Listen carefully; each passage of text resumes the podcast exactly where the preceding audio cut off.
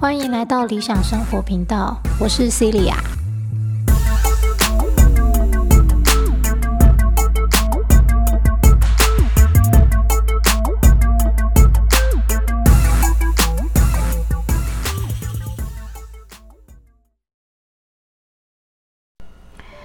二集呢，就是真正已经是影音档的这个时间管理、时间规划的介绍。所以呢，我是以影片的形式放在 YouTube 上面。不过为了接续接下来的 Podcast，所以我还是把它存音档也放到 Podcast 这边来。那如果想要看影像比较清楚的人，那就可以到 YouTube 那边去看影片，会更清楚一点。那如果是已经了解，只是想要复习的话，那也许从这边纯音档听也是有帮助的。那未来大概就会视情况，就是如果是真的需要用影像来表现的，我就会只放在 YouTube 这个部分。大概比如说是每个月的 Bullet Journal 分享这样。那如果只是单纯的想法呀，或是生活体验的分享，就只会是纯音档放在 Podcast 这边。好，那就开始吧。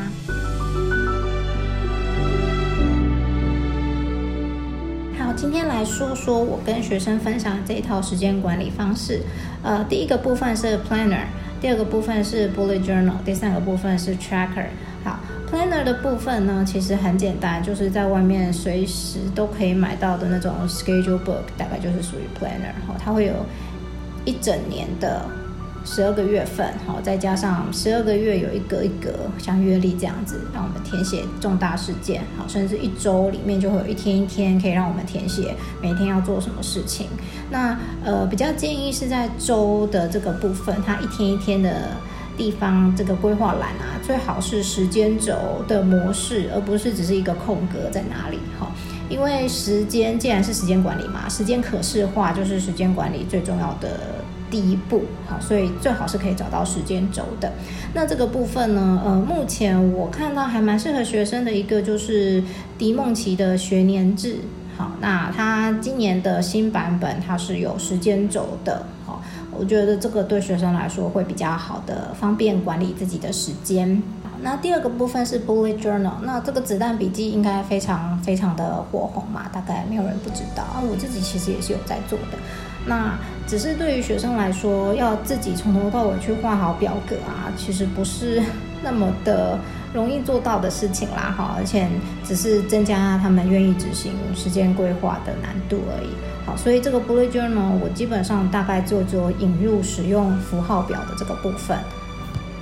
那符号表大概就像右边的这个 key 长的长相啊，有使用过或是有曾经看过子弹笔记的人，应该不会很陌生。那最后一个部分呢，就只是我自己简单设计的一个个别科目的追踪表这样子。好，那档案呢，应该我也会把它放在下方，如果有需要的人，懒得自己画的人，也可以直接下载去把它列印出来就能使用了。好，那我们就来正式介绍。呃，这个符号表啊，跟一般使用子弹笔记有蛮大一个。不同的地方就是在这个左手边呢，我增加了一个 subject，就科目的项目。好，那这个科目呢，就会我自己是区分成主科跟文科、理科啦。那其实也没有一定要这样区分，依照自己的喜好就可以了。好，那。把科目写好之后呢，那就分别给每一个科目一个颜色。好，那我喜欢什么颜色，就当然会配在我喜欢的科目上嘛，就这么简单。好，那这个颜色是有什么样的用途呢？它大概会在我们等一下个别科目的追踪打卡以及周计划时间轴上面是会使用到的。好，那这个部分就先讲到这里。等到我们看到追踪打卡跟周计划的部分，我们会有详细的解说。到了右手边呢，就是子弹笔记的最核心概念了嘛。我相信有看过子弹笔记的人，应该都已经蛮清楚了。这只是我自己常用或者是设计给学生使用的几个符号，大家可以再依照自己的需求去创造自己喜欢的符号。那也不是说越多越好啦，但是就是你不要到时候自己都搞不清楚，这才是重点嘛。好，那我们就来看第一个，第一个是 appointment 约定。约定呢，就是任何跟家人朋友约啊，去逛街啊、看电影啊、看牙医啊等等，甚至是比如说家教课程，你要认为是一个约定，或是认为是一个任务，其实都可以。好，那这个部分就是约定。好，下一个部分呢是一个小圈圈，圈圈的后面就写上它是什么样科目跟什么样的范围。再接下来呢就是所谓的任务，这个任务呢大概是准备大考啊，准备交报告啊等等的。那在这里我要特别说明一下哈，因为很多学生都会说，呃，我有我有准备好要把什么单元的练习做完啊，或是我要准备好把这个报告给做完啊，可是我就做不完啊。对，因为你不可能把一个很大的任务或是很大的范围一口气做完的。好，所以任务在这个地方呢，就是你必须知道我有一个最大的任务是什么，然后在每一次拆解一个小任务。那因为拥有时间轴的关系，你一看就会知道说你有哪些时间是空闲的，大概可以安排什么样的小任务进去。好，千万不要。非常的贪心，一口气就安排一个非常大的任务，那只是做不完，让自己更有挫折感。那时间管理、时间规划的这个这个比较好的习惯就很难培养起来了。好，那下一个呢是有一个箭头往前的符号，这叫做提前。啊，有的时候有些事情我们可能跟人家约好礼拜三做，就提前到礼拜一做啊。考试提前，或者是呃，我我今天突然有空了，我要提前来做我的报告。那这时候你就可以在任务表跟你的时间规划表上面呢，这个框框、圈圈或星号前面加一个提前的箭头。有提前，当然就有延后嘛。好，那通常延后的几率可能会比较高。无论如何，不管是提前做或是延后做，我觉得子弹笔记一个很重要的概念就是，不要把你提前做了或是延后做的事情，从原本计划的时间上面给涂掉，而是在上面做一个符号，好，因为这样子之后你回来追踪的时候，才会清楚的知道说，哦，我我那个时候为什么会提前呢？啊，我为什么会延后呢？好，那另外一个更重要的是，有时候我们啊涂掉之后，写上现在要做的事情，被你涂掉的事情。就忘记了，好好，所以呢，呃，这是为什么要引入子弹笔记符号表的概念。那延后的话也是一样的，因为我没有把我延后的事情给涂掉，所以我有机会看到我到底把这个事情延后了多少次。好，这个是非常非常重要的，因为如果我们真的延后太多次了，就一定要问一下自己，哎，那我当初为什么安排这个任务呢？好，因为每当我们延后，我们就会把它，比如说啊，我礼拜一要做，嗯。今天不想做啊，我改到礼拜三做啊。到了礼拜三就嗯又不想做，我又改到礼拜五做。好，如果我真的太多次的延后这个任务的话，就一定要先停下来问一下自己，说我当初到底为什么要给自己设置这项任务？好，那得到答案之后，如果比如说这就是得交的报告嘛，好，那你就会知道说你已经拖太多次了。马上要去把它完成。那如果说这个任务是哎，只是当初我觉得蛮重要的啊，哈，比如说哎，我觉得我今天应该要来就是跑步啊，游个泳啊，哈，哎，要养成一下这个运动习惯。可是后来想一想，嗯，我好像比较需要的是做重训诶。OK，那也就是为什么会一直延后嘛。那延后完之后，我发现这件事根本不适合我，我就可以很干脆的把它给删除掉了。那删除掉，就像我们下一个符号表示的，直接把整个事情，包含它的前面符号，一口气用横杠把它给划掉。那对我而言呢，取消我就是一个横杠，完成的话呢，就是把这个星星啊、小圈圈或是框框把它涂满。那至于每个人习惯是什么都可以，啊，这只是我的建议使用方式，还是可以自己依照需求去设计最喜欢的符号或是表达方式，只要不要复杂到自己都不记得，这样就可以了。那再来下面呢是有一个方框，里面画了一个斜杠。好，这就是任务。有的时候啊，即使我已经知道任务该拆解成小部分，但是也许不够小到我真的可以一两个小时、半个小时就完成。好，所以有可能我做了，但是还没有做完，那怎么办呢？我这个框框到底要涂满，还是移到后面去？可是我明明就有做啊。好，所以这时候我们在框框里面画一个斜杠，表示说，哦，我已经开始了，只是我开始的程度可能还没有。到超过二分之一，好，那如果呢？我今天做做做，其实已经超过二分之一了，离完成已经没有很远了。好，OK，这时候我就可以多画几条斜杠，这叫做进行中，好，就知道说，哎，我这个任务已经在进行中了，而不是单纯的有做没做这么简单。好，这样才有办法如实记录，就是每一项任务我需要花多少时间，或是每一个科目我需要分别花多少时间。那下面有一个小横杠呢，就是我会在这个框框、圈圈或是星星下面，如果有需要注记的重要事项，比如说哦，我今天要跟哪一个朋友见面，我想要顺便问他某一个问题，那我怕我会忘记，所以我就会在跟他的这个 appointment 约会的下面呢，写上这个注记。OK，那当然不是每一个项目都需要注记的，所以这是有需要的时候再来使用。最后一项呢，就是重要，重要的事情就是最好不要拖延的事情。好，越是需要赶快去完成的，我大概会把它打个星号。好，这就是呃子弹笔记符号表的概念。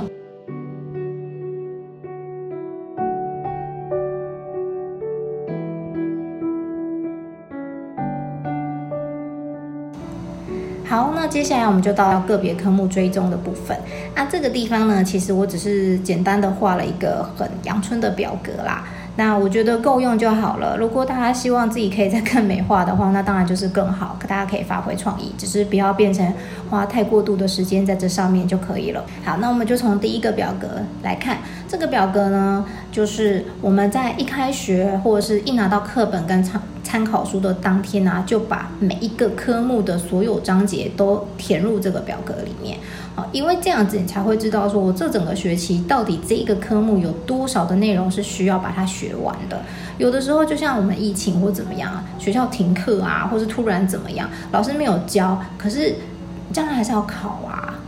那国中不学生，高中难道就不用学吗？OK，好，所以就是这个地方先把它规划出来，一目了然，才知道说到底还有哪些东西学了，哪些东西还没学。第二个部分呢，就是预习。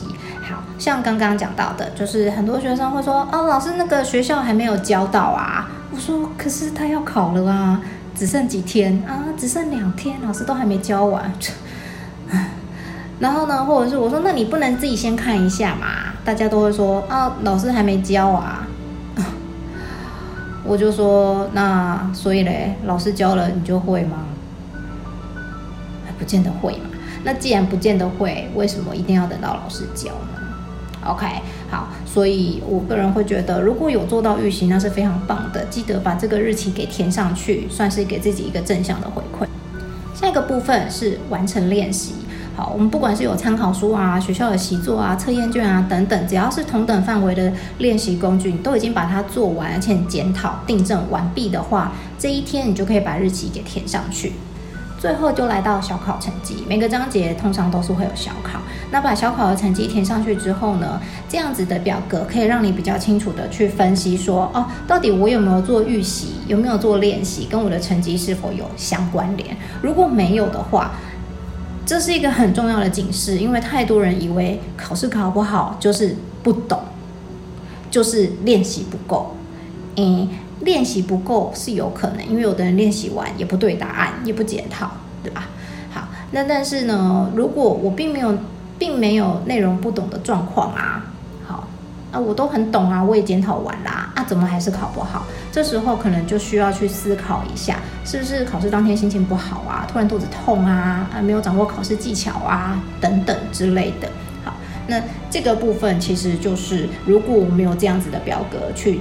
追踪的话，你根本很难自己发现说我到底考不好的原因是什么，说不定就只是跟男朋友吵架、跟女朋友吵架而已，跟内容懂不懂一点关系都没有。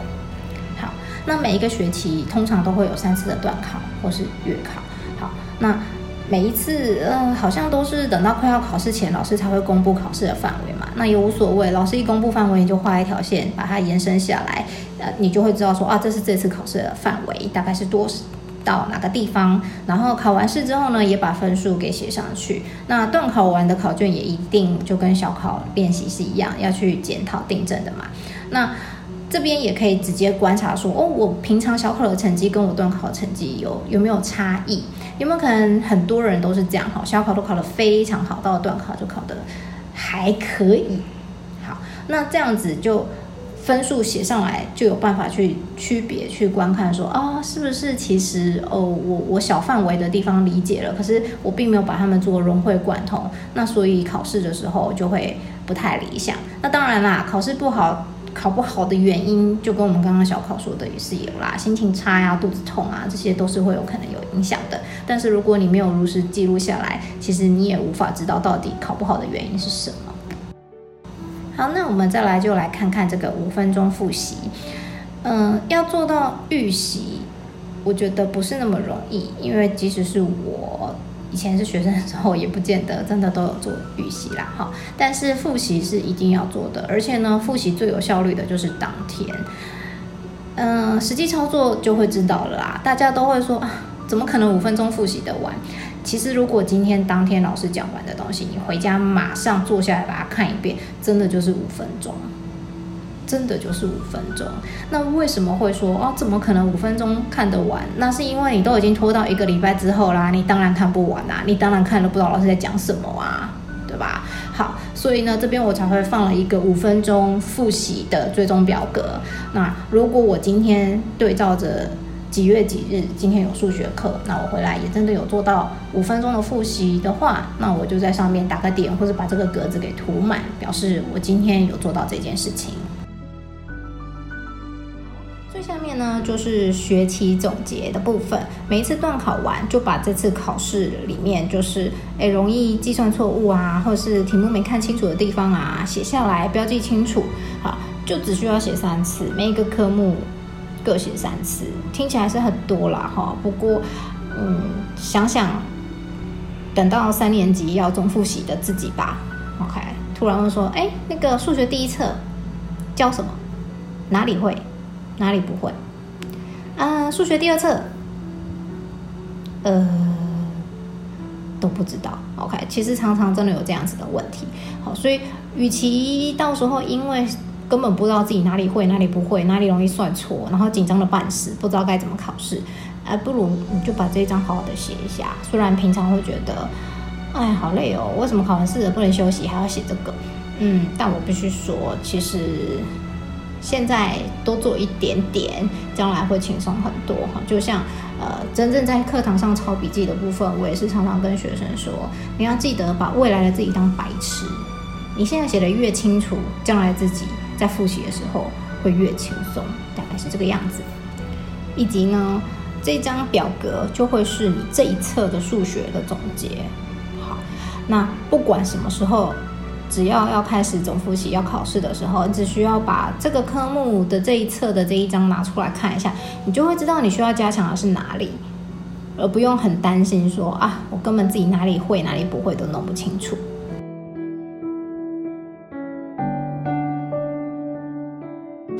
那因为我会建议呢，呃，使用的基本本子就是以 Planner 为主，好。那所以呢，这样子的 planner 它里面一定会有这样一个月一个月的月历。好，月历上面呢非常重要，就是一定要标记清楚开学日、段考日、报告要缴交的时间啊、结业式啊、寒暑辅的时间等等的。好，这个非常的重要。呃，我真的常常蛮觉得好奇啦，就是我问学生说，哎，什么时候开学啊？没有人知道哎。呃，上学。应该是大部分学生很不喜欢的事情吧？啊，那你都不用先知道一下什么时候开始你要痛苦吗？好，所以不管是喜欢的事情或不喜欢的事情啊，报交报告开学没有人喜欢嘛。好，但是至少你要把这个日期给写上去，你好歹可以看一下，说我爽的日子有几天嘛？OK，以及有一个这整个月的这样子规划表看下来。你才会知道说哦，我什么时候该赶快分配时间做什么事情，尤其是报告这种不会是一天两三个小时就可以完成的内容的话，你更是需要提前的安排。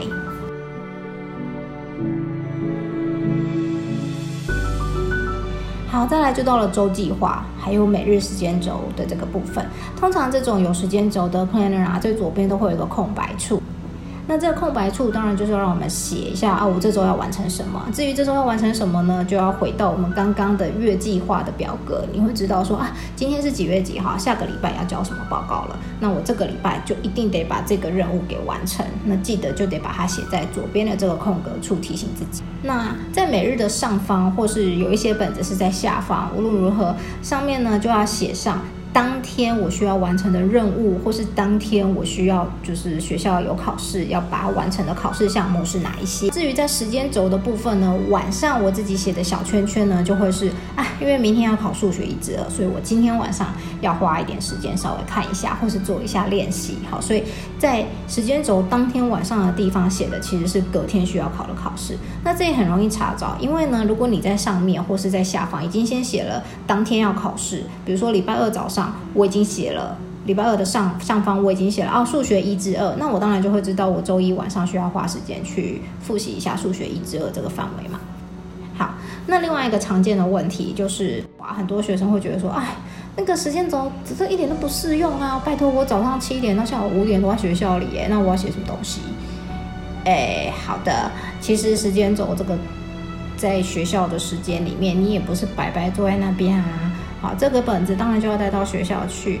下课钟一响的时候，就把当节课老师上的范围给写下来。所以呢，你在八点到九点，或是八点到十点、十点之间，假设啦，上了个国文课，那老师可能是用课本上课，是用讲义上课，随便哪一个东西，总之你就是得把老师上课实际上用的讲义或是课本的内容或是范围，第几页到第几页给写下来。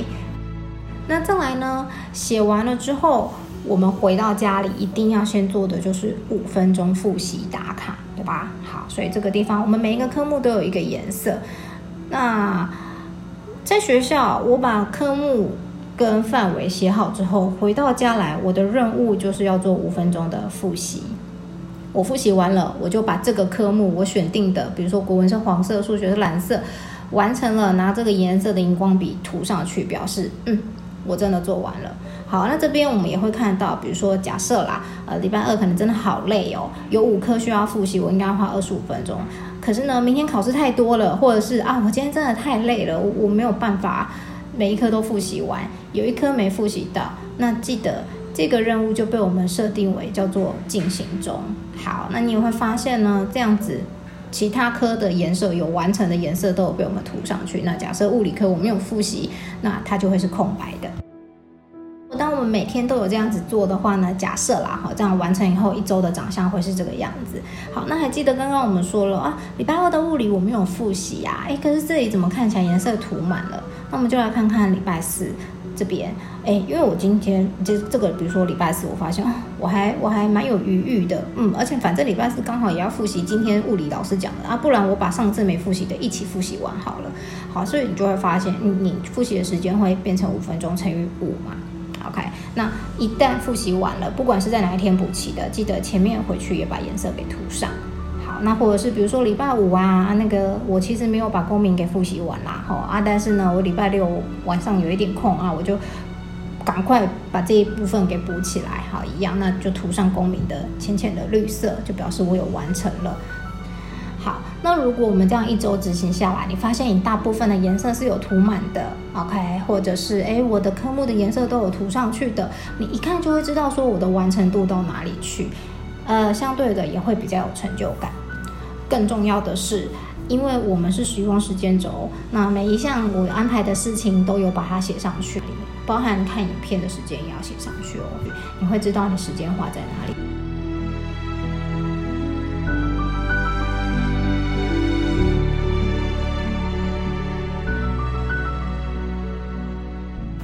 好，使用操作方式跟概念就介绍到这边啊。如果真的照着这样子来操作的话呢，本质上就是我们简单的一本 planner 好学年制，或是一本简单的 schedule book。